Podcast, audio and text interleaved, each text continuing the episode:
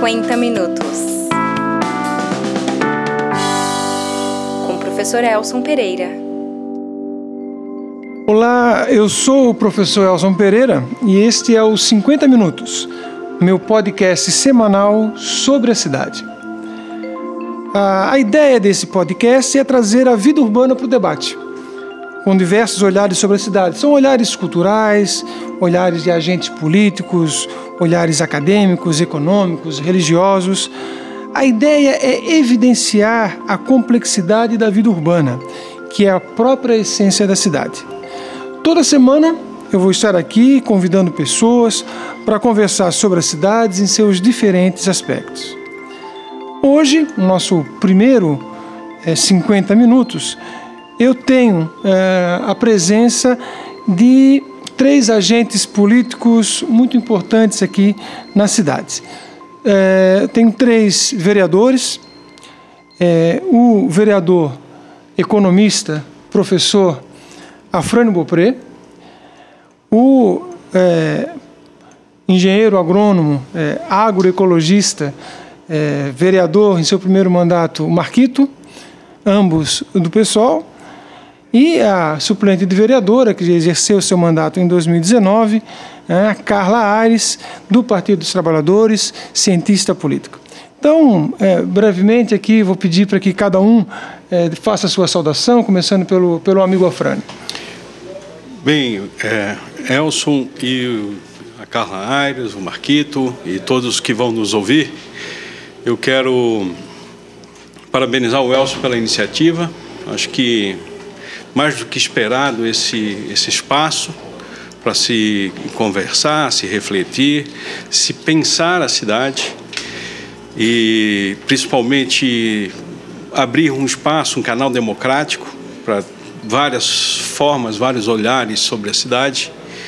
E o, o resultante do pensar também deve ser o agir, o transformar a cidade a partir da nossa forma de elaborar, de ver o mundo.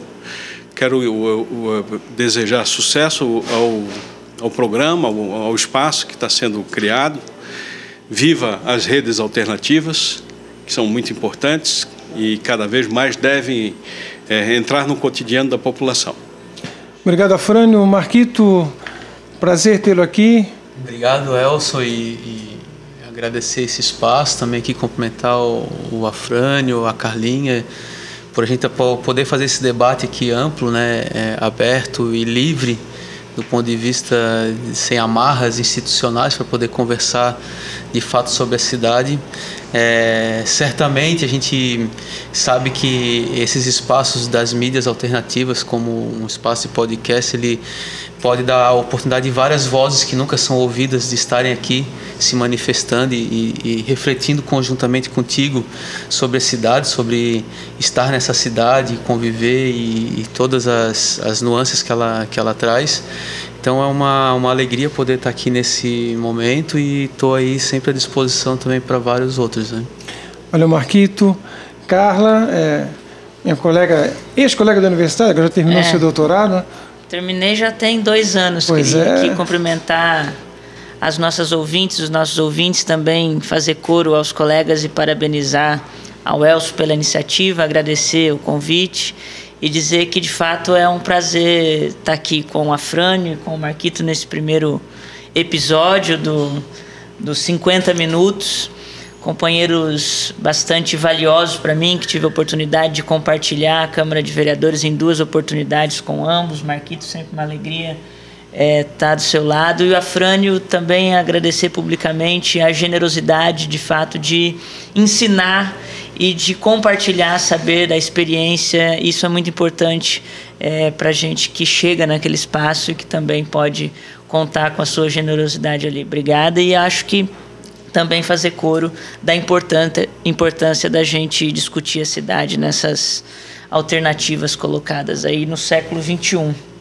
Ah, legal. É, nós estamos, apesar de estar começando já o mês de fevereiro, quer dizer, não é mais hora de, de fazer retrospectiva, mas ao mesmo tempo é, aproveitar esse primeiro programa nosso de, apesar de nós termos aqui um espectro político parecido do ponto, do ponto de vista do campo é, democrático popular. Nós temos práticas uh, parlamentares diferenciadas, porque nós temos temáticas específicas e temos três uh, vereadores que é, acompanharam de maneira muito crítica né, as ações que aconteceram na cidade no ano de 2019. Eu queria ouvi-los um pouco sobre isso. Como é que foi o ano de 2019 para Floripas? Vamos, vamos, vamos inverter um pouco agora, começar pela, pela Carla.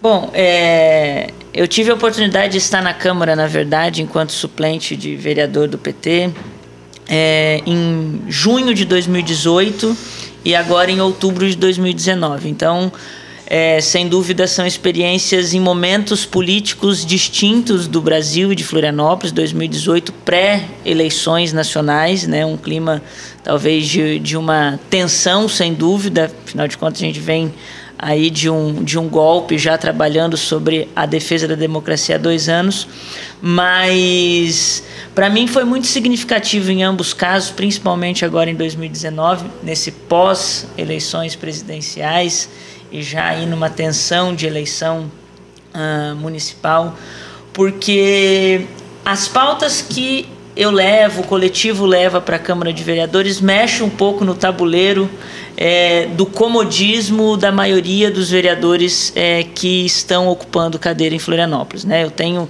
uma pauta bastante evidente, clara e evidente, em defesa dos direitos das mulheres, da população LGBT, da juventude, represento no corpo e na, no discurso é, essas pautas uh, e sem dúvida é sempre um, um desafio levar isso ali para dentro então, nesse aspecto, há um rebatimento direto da situação nacional com a situação na cidade. Sem dúvida, porque isso foi, talvez sejam as três grandes pautas que tomaram o centro também da disputa eleitoral em 2018, é, e a gente vem vivenciando isso em vários momentos. É, por outro lado, é, é também interessante colocar essas pautas na Câmara de Vereadores no pensar a cidade na sua integralidade. Porque quando a maioria ali dos nossos colegas de parlamento e de plenário pensam a cidade de um âmbito muito restrito do seu fazer e do seu viver.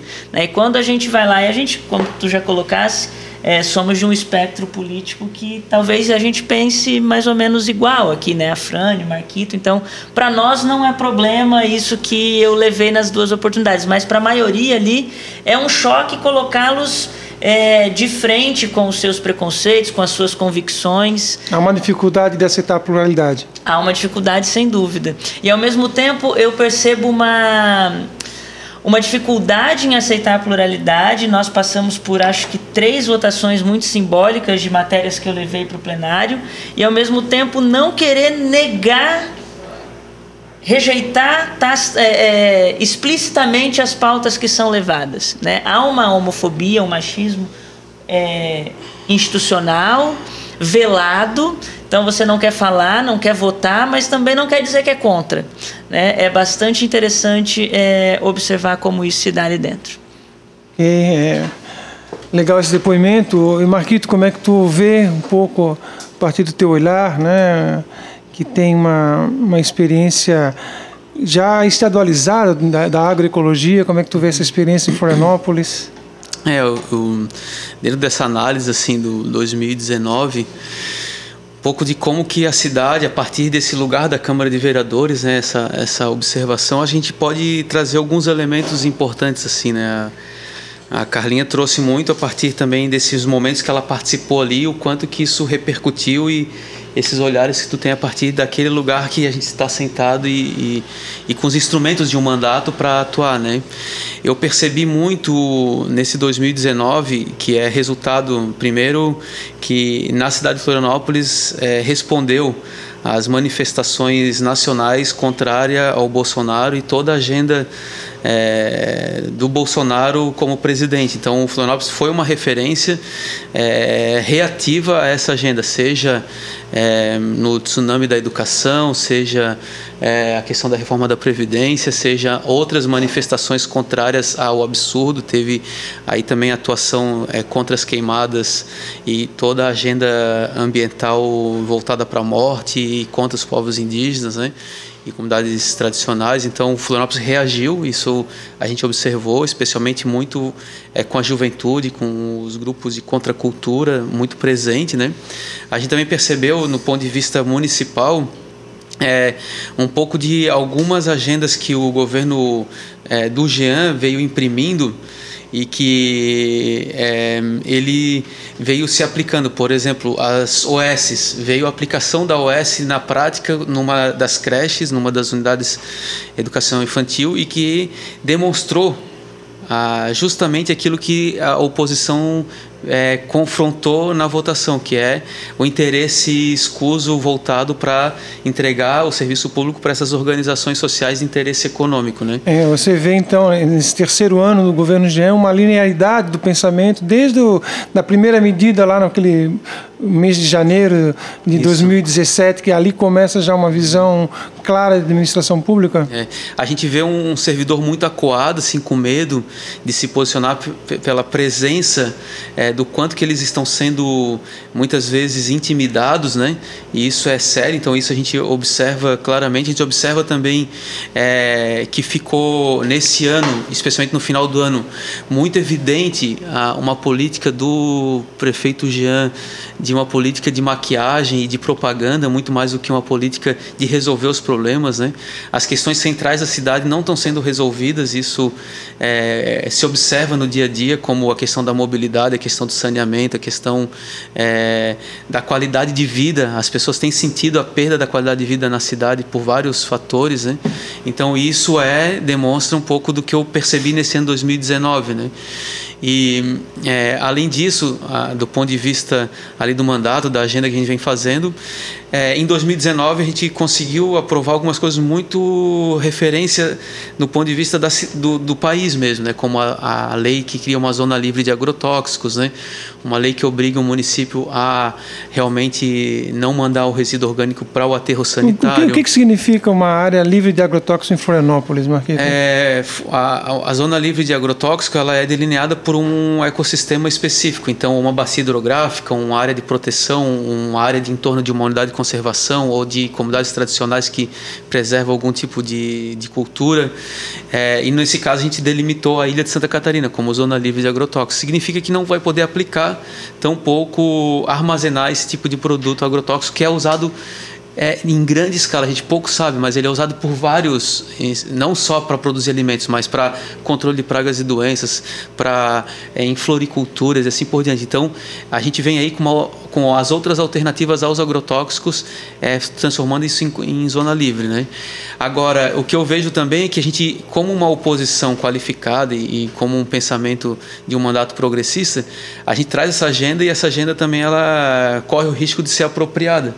Só que quando ela é apropriada, é muito observado que aquilo é feito para apropriação, é, vamos chamar assim, eleitoral mesmo, uhum. e não como aquilo como instrumento de uma mudança de um projeto de cidade, que é um pouco da perspectiva que a gente traz quando a gente traz esse tipo de projeto de lei, fazendo oposição e ainda sendo propositivo, né? Mas isso, com certeza, é, fica muito deflagrado para a sociedade o quanto que o próprio governo do Jean vem se apropriando dessa agenda, porém com apenas fins eleitorais, não com fins de transformação da uhum. sociedade como a gente vem trazendo, né? Então, certo. é um pouco da análise que eu faço a partir desse ano que é um ano bem especial do ponto de vista eleitoral e da, da cidade mesmo. Né? Oh, legal, obrigado Marquito. E a Frânio, como é que faz uma essa análise do que faz sempre umas análises estruturantes para a gente aí?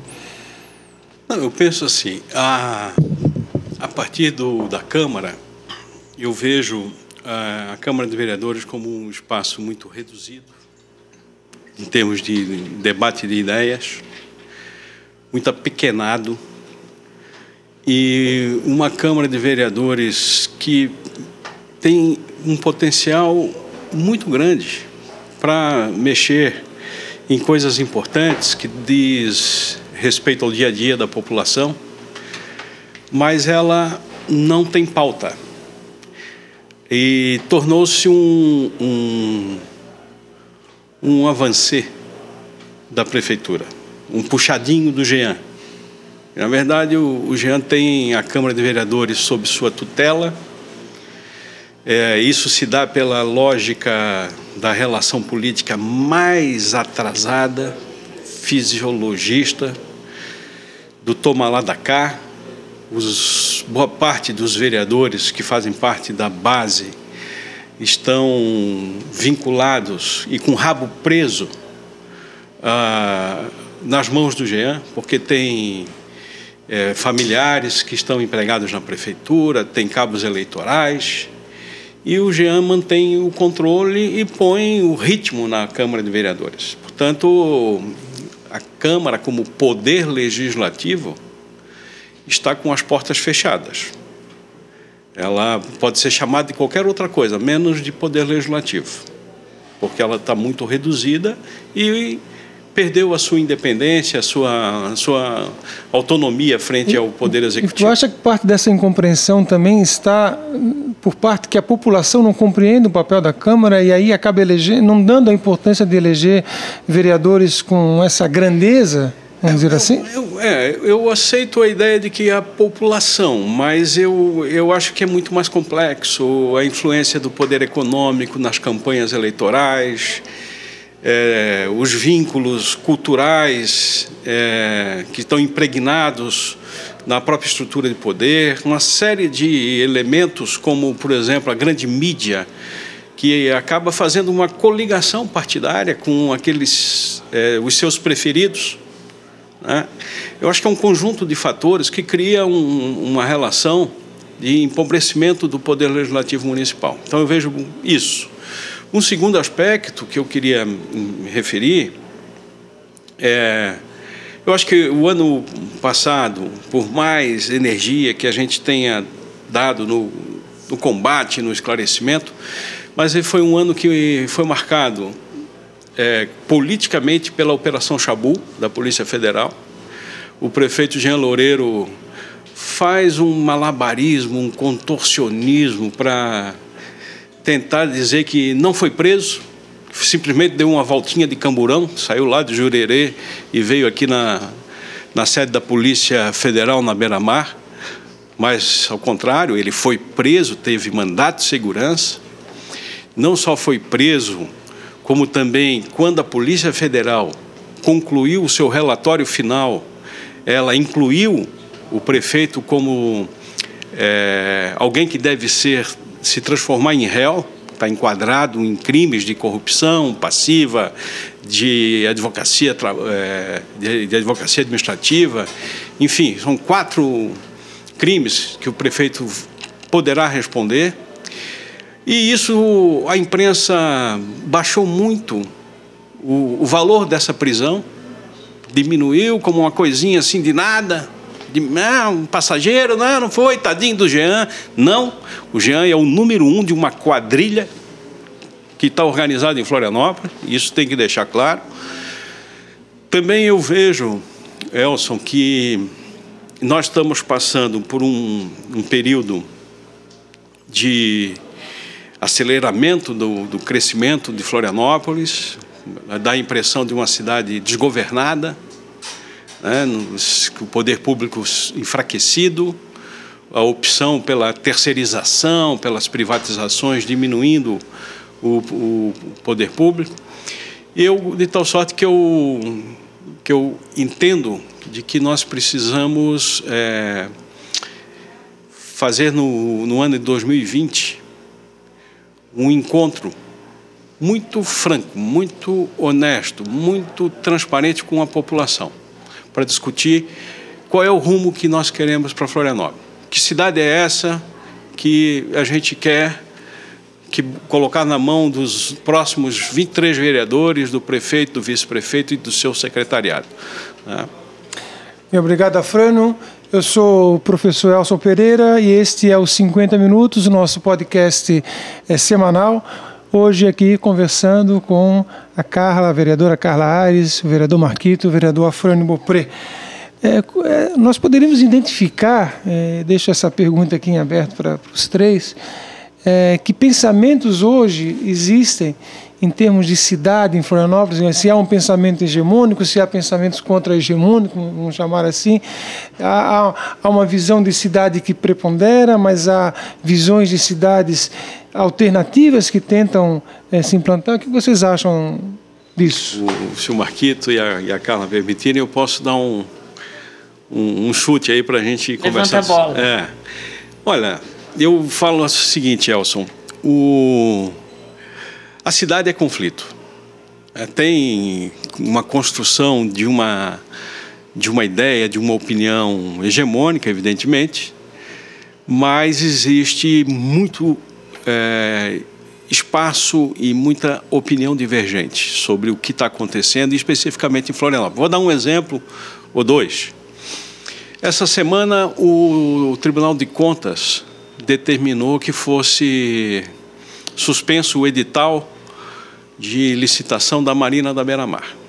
Esse foi um tema que pegou na Câmara de Vereadores. Eu, por exemplo, votei contra a, a lei que aprova a Marina na Beira-Mar. Por quê? Não porque, por princípio, eu sou contra a Marina ou ma marinas. Não por isso. Porque eu acho que é um lugar inadequado. Porque ali já tem uma concentração de grandes investimentos e que levar mais um empreendimento para a Avenida Beira-Mar.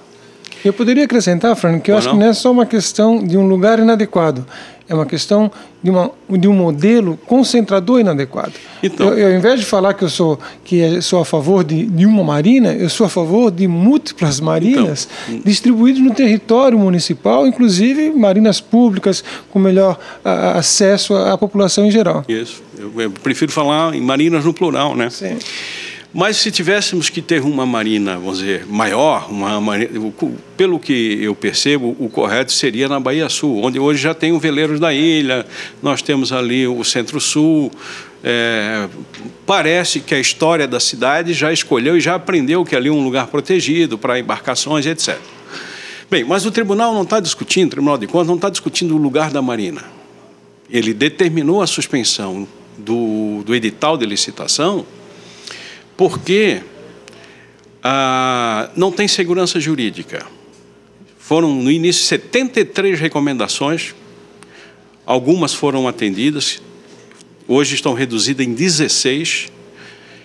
Dessas 16, duas foram parcialmente atendidas e as demais não foram atendidas. Eu vou citar duas para a gente sentir o drama. A primeira delas é que o edital, Elson, está exigindo que a empresa para se habilitar a concorrer e participar do edital, ela tenha que ter experiência, operação, numa determinada modalidade de marina e um capital aplicado igual ou acima de 40 milhões de reais. Isso significa, de certa forma, dirigir o edital para um determinado setor, para um determinado segmento interessado. O outro problema que eu considero importante que o, o tribunal levantou é de que se a empresa ganha, não tem prazo para assinar o contrato. Tipo assim, é uma empresa que, que ganha a licitação para fazer uma escola, ela tem que assinar o compromisso com o município dentro de 30 dias, 60 dias. Essa não tem ela pode sair pelo mundo buscando parceria e etc. Quando ela conseguir o capital necessário para fazer o investimento, ela passa ali na prefeitura, assina e aí começa a contar o tempo. Isso o tribunal está levantando, são questões. Mas por trás disso tem o quê? Além de, uma, de um direcionamento da licitação, uma concepção elitista, uma concepção de cidade cuja concentração dos investimentos elas provocam ainda mais desigualdades sociais. E isso perpassa por toda a administração, tanto na área de saúde, na área de educação. É uma concepção que nós precisamos enfrentar. E eu acho que também momento. tem uma. É, isso. O poder econômico associado a essa máquina eleitoreira que é é, é, uma, é uma característica desse governo do Jean, que é, se a gente for observar outros, outras intervenções do poder público municipal, que foi, por exemplo, a estrada que liga a Vargem Grande até o Rio Vermelho. A comunidade apresentou, construiu uma, uma proposta comunitária de uma estrada parque com várias características para manter a característica da região, e eles é, atropelaram todo o processo, não, não fizeram o diálogo e passaram o tapete preto sem nenhuma, de nenhuma das é, condicionantes mínimas, que era drenagem, sistemas é, de alargamento da da passagem para as pessoas caminharem, andarem de cavalo, de bicicleta, assim por diante. Então, ao mesmo tempo. E a, a Câmara vê... de Vereadores, Marquito, fez uma belíssima audiência pública lá na comunidade. Que não apareceu ninguém do executivo, nenhum momento eles abriram para o diálogo. E quando abriram, falaram que eu atender e nunca atenderam. Então, atropelando os processos. Por quê? É o poder econômico associado a uma máquina eleitoreira é, vinculado diretamente com esses empreiteiros que têm interesses pós o processo da execução da obra. Então, é, é, é isso que move. E aí, toda uma narrativa. O, prefe... o Jean, quando foi a primeiro dia da obra, do alargamento da faixa de areia de Canas Vieiras, ele ouvi na CBN ele falando: a gente inaugurou a cidade do que nada podia, agora a gente pode fazer desenvolvimento nessa cidade.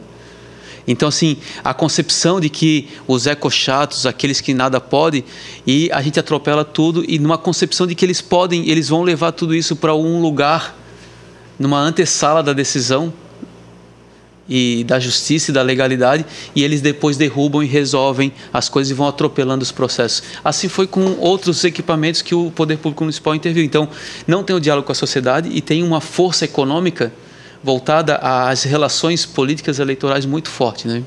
Ô Marquito, isso da falta do diálogo, eu queria só fazer um parafrasear o Afrânio que a cidade é conflito e a democracia é conflito também, né? Quando a gente tenta excluir o conflito, quando a gente não quer ouvir né? Quando a gente nega o outro, a gente está esvaziando o sentido da democracia.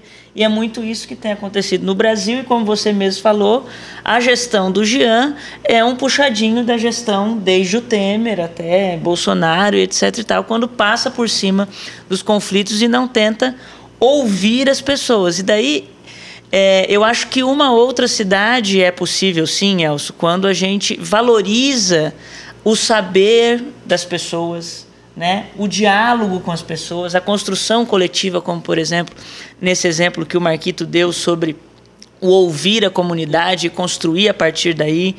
Quando a gente valoriza novas formas de organização social, né, que também são políticas e que também têm a dizer sobre a cidade, é, quando a gente constrói ou pensa uma administração pública que leve isso em consideração, a gente está pensando uma outra cidade.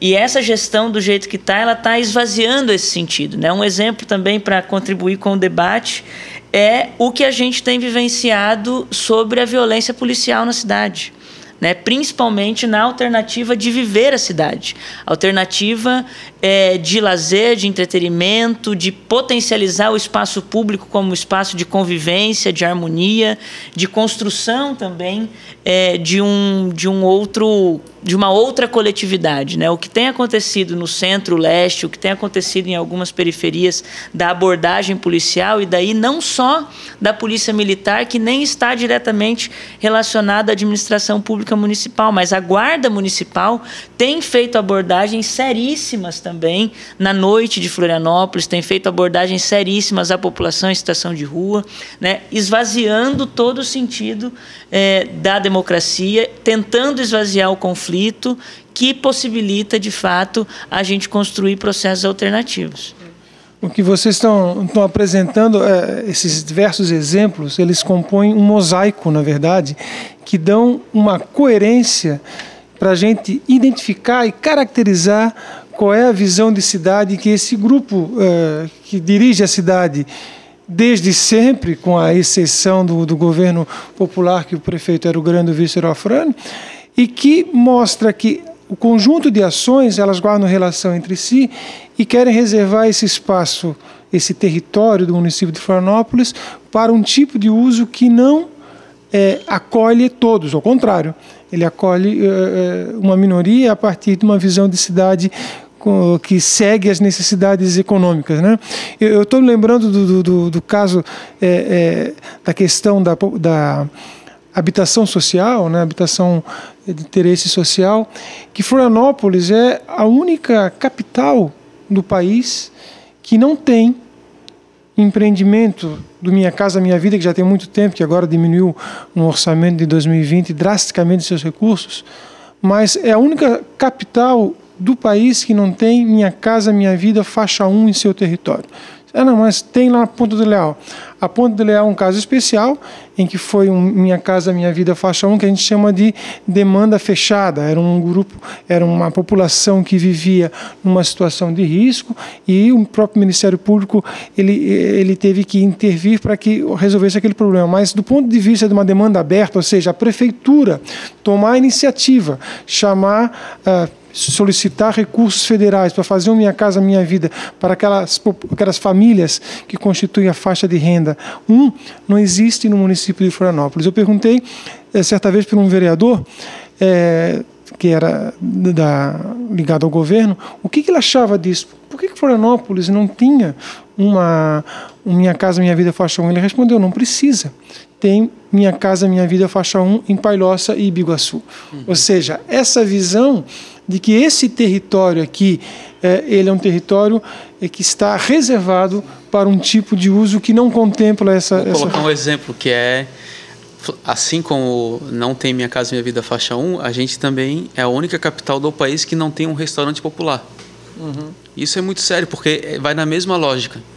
Por que, que não querem fazer o restaurante popular? Porque não querem atrair Uhum. Os, o, a população em situação de rua para Florianópolis. Não quer trazer instrumentos que garantam que essa população, mas o restaurante popular não é só para a população em situação de rua, é para a população empobrecida, para o trabalhador, é para todas as pessoas.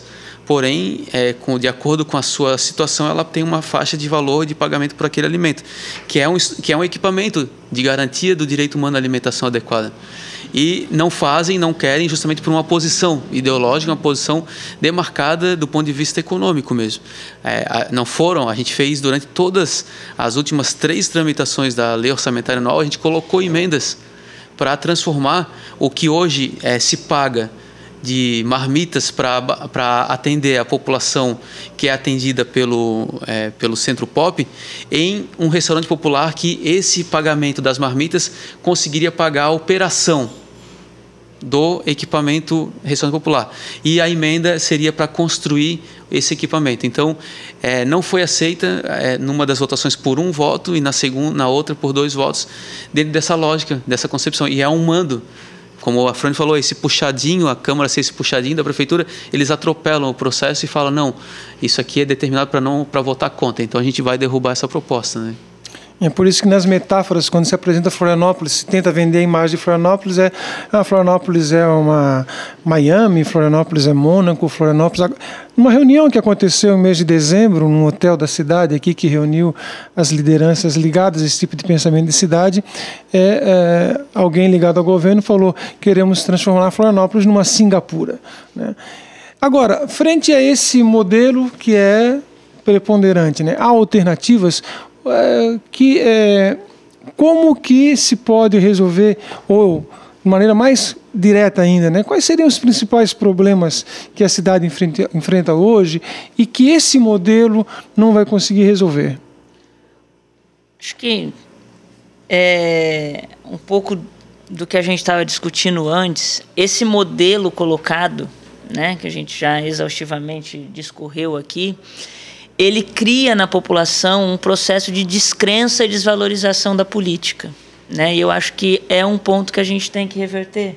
Quando a população vai lá, é chamada para uma audiência pública, demanda alguma coisa da administração e do poder público, e é feito diferente do que, do que foi ouvido, ela passa a não mais se ver representada, né? sua voz é, valorizada, esse fisiologismo que o Afrânio falou anteriormente, essa postura da Câmara cria uma descrença desses atores políticos e afasta ainda mais a população. Eu acho que a alternativa é propor modelos justamente opostos a isso, né? de mais valorização dessas novas formas de organização, mais valorização é, do diálogo com a população e de como a gente constrói modelos mais ainda participativos de pensar a cidade.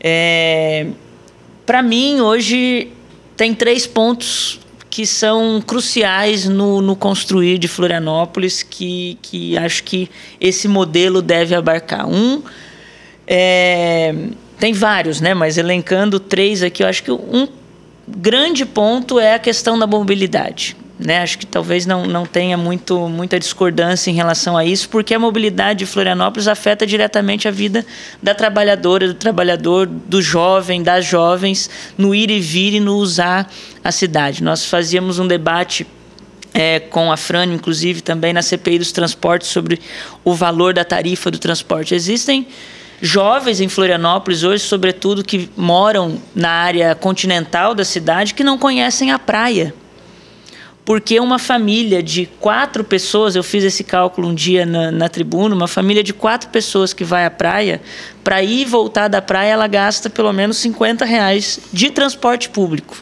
Fora o que quatro pessoas consomem na praia num dia normal só para comprar água. Esses dias eu fui na praia com a minha mãe que está aí, uma água de coco é 10 reais. Né? É, então, o direito à cidade fica muito é, restrito quando a mobilidade é, tem problemas como a gente tem. Um outro ponto para mim muito evidente é a questão da intolerância no espaço público. Daí elencar várias questões: a questão da LGBTfobia, a questão do machismo, da violência contra as mulheres no espaço público, é, a violência policial que atinge sobretudo tem atingido, sobretudo hoje em Florianópolis, a população jovem negra, né, sintomático no Brasil historicamente, mas em Florianópolis, no último período, isso tem se agravado muitíssimo. E a questão da população em situação de rua. Acho que são quatro sintomas da intolerância do espaço público é, em Floripa. E, por fim, a área cultural, eu acho que também é reflexo dessa elitização da cidade. A cultura em Florianópolis ela é cara, ela não é acessível, ela está centralizada, é, na, centralizada literalmente no centro de Florianópolis. Quando há atividades, também não é todo mundo que consegue é, acessar os equipamentos de cultura. Existem equipamentos de cultura é, parados em Florianópolis, obsoletos que poderiam ser reformados, adaptados, transformados em espaços multiculturais no norte, no sul, no centro, no leste, né, para levar a cultura às pessoas e não esperar que elas venham é, ao centro da cidade consumir isso, porque daí se eu quero que a pessoa venha assistir uma peça de teatro, por mais né, que seja gratuita, no Coreto, num Isná Azevedo da vida. Mas ela está acontecendo aqui no centro. Se a gente volta no ponto inicial, que é a mobilidade e o custo do transporte,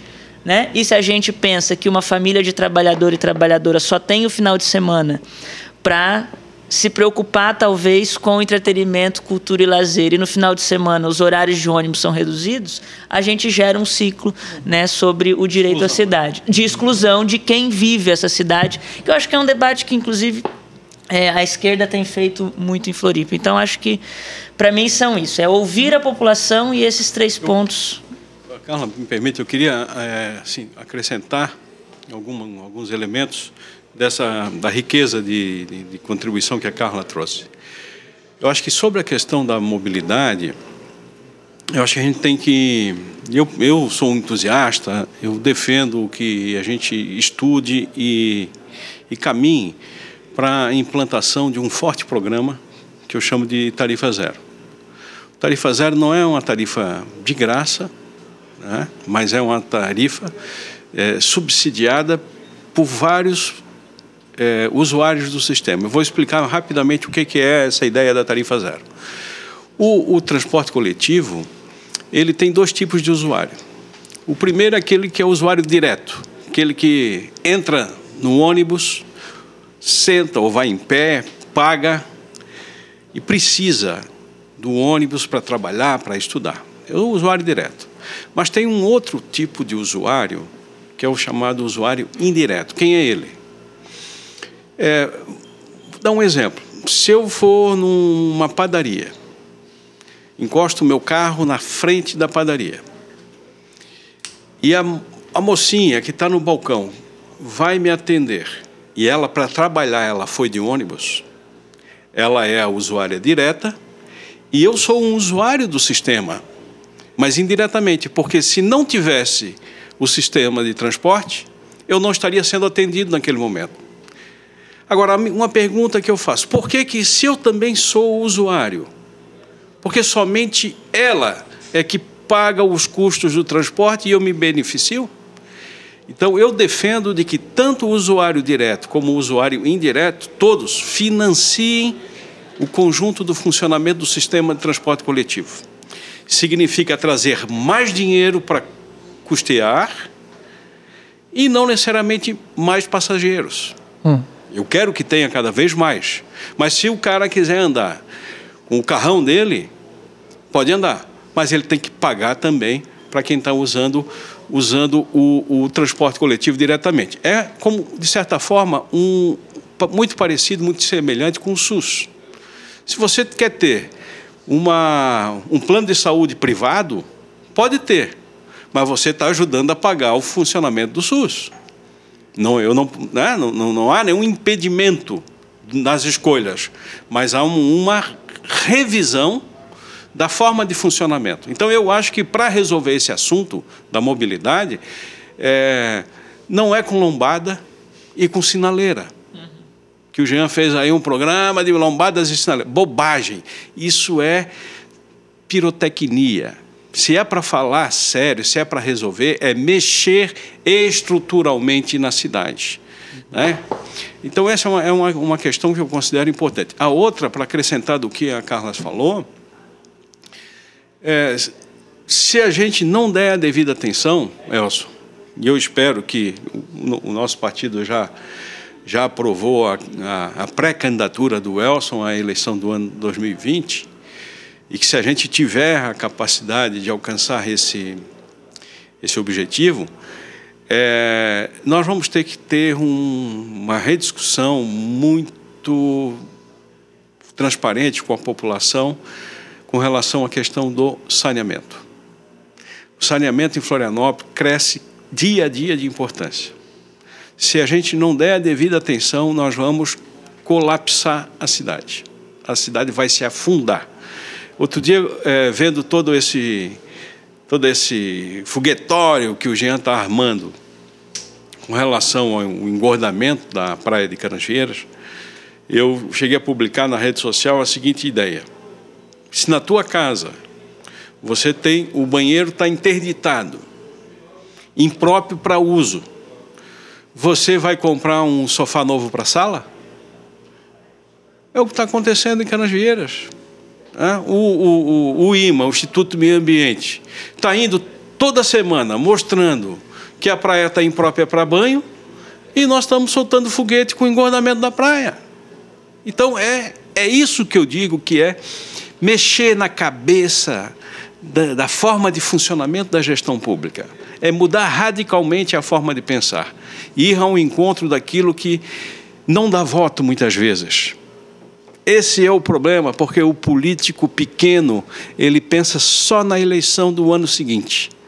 E nós temos que pensar grande. O desafio de Florianópolis não é um desafio eleitoral, é um desafio de futuro, é de cidade que precisa de um governo para salvar ela do desastre iminente. É, é, é de uma responsabilidade, porque esse tipo de gestão que a gente está vendo agora, ela é muito perigosa. Ela, ela vai ocasionar problemas estruturais da cidade em curto e médio prazo que para é, reverter isso vai custar muito mais caro do que está sendo investido com dinheiro público e sendo ainda utilizado como uma estratégia de que ele está salvando a cidade. Muito pelo contrário, está criando uma casca é, e uma série, cometendo uma série de erros do ponto de vista, é, vamos chamar assim, ecossistêmicos e ambientais, especialmente na questão do saneamento, que é muito, vai nos custar muito caro isso. A população tem que estar atenta a isso, porque é um debate, tem que ser um debate franco.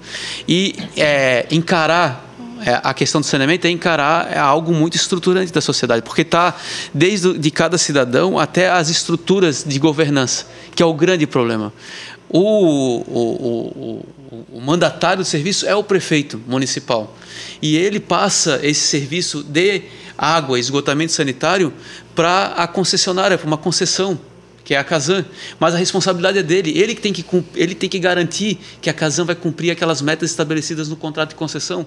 E ele não faz isso, até porque, historicamente, a Casan e a Prefeitura Municipal fazem disso como uma, uma, uma, uma uma porta rotativa e giratória, onde a gente vê é, membros da Casan dentro da secretaria ou hoje da Superintendência de Saneamento, e que não tem um compromisso real com aquilo que tem que ser feito. Olha o que aconteceu com a Beira-Mar. Aquilo foi 3 milhões dos cofres públicos municipais, porque aquilo não está no contrato de concessão com a Casan. Porque a drenagem é uma ação de responsabilidade do município, não está no contrato de concessão. O município tirou 13 milhões para fazer tratamento. 13 milhões. Tratamento da drenagem dos rios que desembocam na beira-mar e não resolveu. 13 milhões resolveriam um problema dentro de um outro projeto de saneamento para várias regiões, como o sul da ilha, regiões do norte da ilha, com outros sistemas. Eu acho que esse é um grande desafio. O Afrânio é assertivo junto com a Carlinha também. Eu acho que é um é, é, tem que encarar isso dentro de uma outra perspectiva, criticar o modelo de governança, mas também pensar numa outra perspectiva a partir de soluções técnicas e reais. Né? Queria trazer um outro elemento que é a questão econômica de Florianópolis, né? as economias, nesse debate que tem sido feito com uh, o Papa Francisco vem fazendo as economias de Francisco, né? Florianópolis é uma característica. Nos últimos anos, o setor de tecnologia ultrapassou outros setores econômicos na arrecadação em Florianópolis. E isso tem que ser considerado no ponto de vista do projeto de cidade futuro, ou que cidade que a gente tem hoje já, e que é um setor econômico importante que tem que ser trazer para um diálogo. As, a, a Câmara de Vereadores é tudo no papel ainda. A gente tem uma das dos centros tecnológicos do país e do mundo aqui, e a administração pública municipal não é, conseguiu fazer esse diálogo. Muito pelo contrário, porque ali sempre teve um grande interesse a, os, os, vamos chamar assim, o software de, de inter, interligação da administração pública, os sites de, é, de comunicação sempre foram muitos é, contratos de muito interesse, contratos gordos, vamos chamar assim. E por isso não tem um, um diálogo franco. Ao mesmo tempo, tem que ter um diálogo dessas, é, desse, desse, desse setor econômico com as diferenças sociais da cidade tem que fazer o diálogo com as periferias, com quem está trabalhando com a juventude nas periferias. Esse setor econômico tem que estar tá a serviço dessa juventude que está aí é, também querendo acessar esse tipo de geração de trabalho, emprego e renda. Então, acho que é um desafio nosso também fazer esse debate. E o outro, é, trago aqui a questão: nós vivemos num território onde a, a a gente vive num território ilha, a parte insular ela está hoje recoberta com quase se a gente contar com as unidades de conservação municipal, estadual e federal, nós temos aí um território de mais de 40% recoberto por unidades de conservação e que teria um potencial enorme junto com um outro modelo de turismo de base comunitária, um outro modelo de ocupação da área, é, um, um turismo que estaria uma relação com o ambiente, não uma, um, um, um turismo pedra, pedra, predatório que apenas usufrui daqueles bens e vai embora e, e não, não deixa aquilo enquanto uma, um lugar né, para que as pessoas vivem. Então, também eu acho que é uma questão para ser discutida. Hoje não tem um real no orçamento público municipal para o Departamento de Unidades de Conservação tem três funcionários, uma Toyota velha, e nós temos aí quase 27% do território recoberto por unidades de conservação municipal. Então são reflexões que a gente traz aqui para também trazer outros elementos no debate. Né? 30 segundos. Você me fez lembrar um diálogo que eu tive na Secretaria de Assistência agora em outubro. Nós fomos discutir a adaptação do cadastro dos cadastros da prefeitura para incluir questões com é, LGBTfobia, identidade de gênero e orientação sexual. Né, a secretária me disse assim que o maior. Eles estavam fazendo um, um, a criação de um, de um cadastro online, mas o maior desafio ia ser digitar tudo que está nos fichários fisicamente, nos CRAS e nos CRES da cidade, porque não tem um sistema eletrônico integrado. Hum, e para cada secretaria é um sistema diferente. Bom, vocês trouxeram é, pelo menos sete elementos aí que são centrais. Eu gostaria talvez de acrescentar um, um elemento aí que eu acho também super importante para Florianópolis discutir, que é a questão da habitação social. Né? Há muito tempo nós não temos uma, uma política é, efetiva, nós temos até um plano municipal de habitação social, mas nunca foi efetivado, um fundo que nunca foi efetivado, é, e nós precisaríamos responder às necessidades sociais dessas pessoas. Mas o que me chama a atenção, além do conteúdo do que vocês eh, colocaram aqui, sobre os principais desafios a ser enfrentado, é uma questão que não é menos importante. É que muitos desses problemas, aparentemente, estão sendo eh, eh, enfrentados pela administração atual, mas apenas na forma e não no conteúdo. Vou dar um exemplo do que a, a, a Carla falou sobre a questão dos espaços públicos. Existe um programa da prefeitura de praças. Uhum. Então, são centenas de praças. Aparentemente, a prefeitura está criando eh, e reformando praças em todo o território. Mas, ao mesmo tempo, tem uma política pública de enfrentamento contra a ocupação dos espaços públicos. Ou seja, se, eh, se, defende a forma, mas não se defende o conteúdo. O, o que nós queremos praças é para que haja vida, que haja pessoas. Esse é o objetivo, não é a praça como marketing.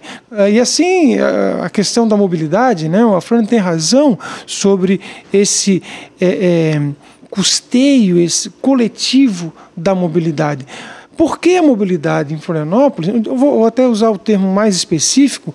O transporte em Florianópolis ele é tido como um, é, um bem, um serviço. Ao ser um serviço, ele é cobrado como tal. A educação no Brasil, a educação e a, a, a saúde, é entendida como um direito. A partir dessa ideia, você chega um hospital público, você é atendido e você não tem que depois é, é, pagar a consulta, ou a escola pública, você não paga a mensalidade, porque é entendida como é, é um, um, direito. Ora, não existe custo nesse serviço? Sim, existe esse custo, ele é pago pelo conjunto da sociedade, porque são entendidos como direito. Ao ser entendido o transporte público como um serviço, você deixa de ser cidadão e passa a ser cliente. O cidadão tem direito, o cliente paga. Né?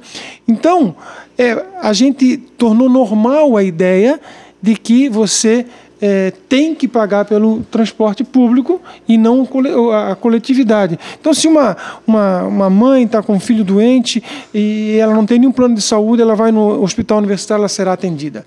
Agora, se essa mesma mãe está com seu filho doente, está longe de um hospital e ela precisa pegar o ônibus e ela não tiver dinheiro para pagar, ela não poderá usar porque é um serviço. Né? Então, custear coletivamente ele é, é, é, é mudar o paradigma, mudar a visão de, de, de cidade. Né? E, e existem formas, é, inclusive em países capitalistas centrais, que é, você coercitivamente paga o transporte coletivo. O pedágio de Londres nada mais é do que ao você entrar é, na cidade com o carro, você subsidia o transporte coletivo e, arrecada um bilhão de reais por ano e esse 1 bilhão de reais, sendo a taxa de administração, todo ele é aplicado em transporte coletivo. Ou nós temos pedágio urbano em Florianópolis, que é a Zona Azul. A Zona Azul não deixa de ser um pedágio urbano. Mas para onde foi esse dinheiro? Para onde foi o dinheiro? Ele subsidiou o transporte coletivo? E assim outras formas de subsídio. E eu acrescentaria uma outra coisa ainda nesse debate, Afrânio, do, do transporte coletivo, que é a ideia é, da, da, economia externa, vamos dizer assim, do transporte. A partir do momento que você é, inverte a relação, hoje a relação de uso de transporte em Florianópolis é 60% em transporte individual e 40% em transporte é, coletivo, se a gente simplesmente invertesse isso, 60% de transporte coletivo e 40% de transporte individual, muito do congestionamento de Florianópolis diminuiria porque você é, ocupa muito menos espaço com o transporte coletivo do que com o transporte individual. Ora, haveria um ganho coletivo e não apenas um ganho dos usuários de ônibus. Ah, mas é, a, a, ideia de você aumentar cada vez mais a, as pistas para o automóvel aparentemente parece que melhora o fluxo. É um engano. Todas as cidades no mundo que tentaram resolver o problema do fluxo viário aumentando o número de vias, em poucos meses, com a facilidade que os carros tinham de ir para a rua, mais carros foram para a rua. Né? Vai, vai ser o que vai acontecer com a via expressa. Aparentemente, é, a terceira pista melhorou o fluxo, mas isso vai atrair mais carros e daqui a pouco ela vai colapsar de novo. É a mesma coisa se nós abrirmos a ponte Ciro Luz para é, carros individuais. No primeiro momento parece que vai resolver, depois mais carros estarão na rua e vai novamente engarrafar. Então, a ideia de que a infraestrutura viária melhora o fluxo, ela, ela é errônea e mais, a infraestrutura viária ela tem custo. Construir uma nova ponte em Florianópolis vai custar o quê? 2 bilhões de reais? 2 bilhões de reais subsidiariam o transporte coletivo quantos anos em Florianópolis? Ninguém questiona gastar 2 bilhões de reais numa ponte, mas se questiona subsidiar o transporte coletivo. Sendo que o subsídio ao transporte coletivo pode melhorar muito mais a, a mobilidade, o fluxo de veículos e qualquer outra coisa.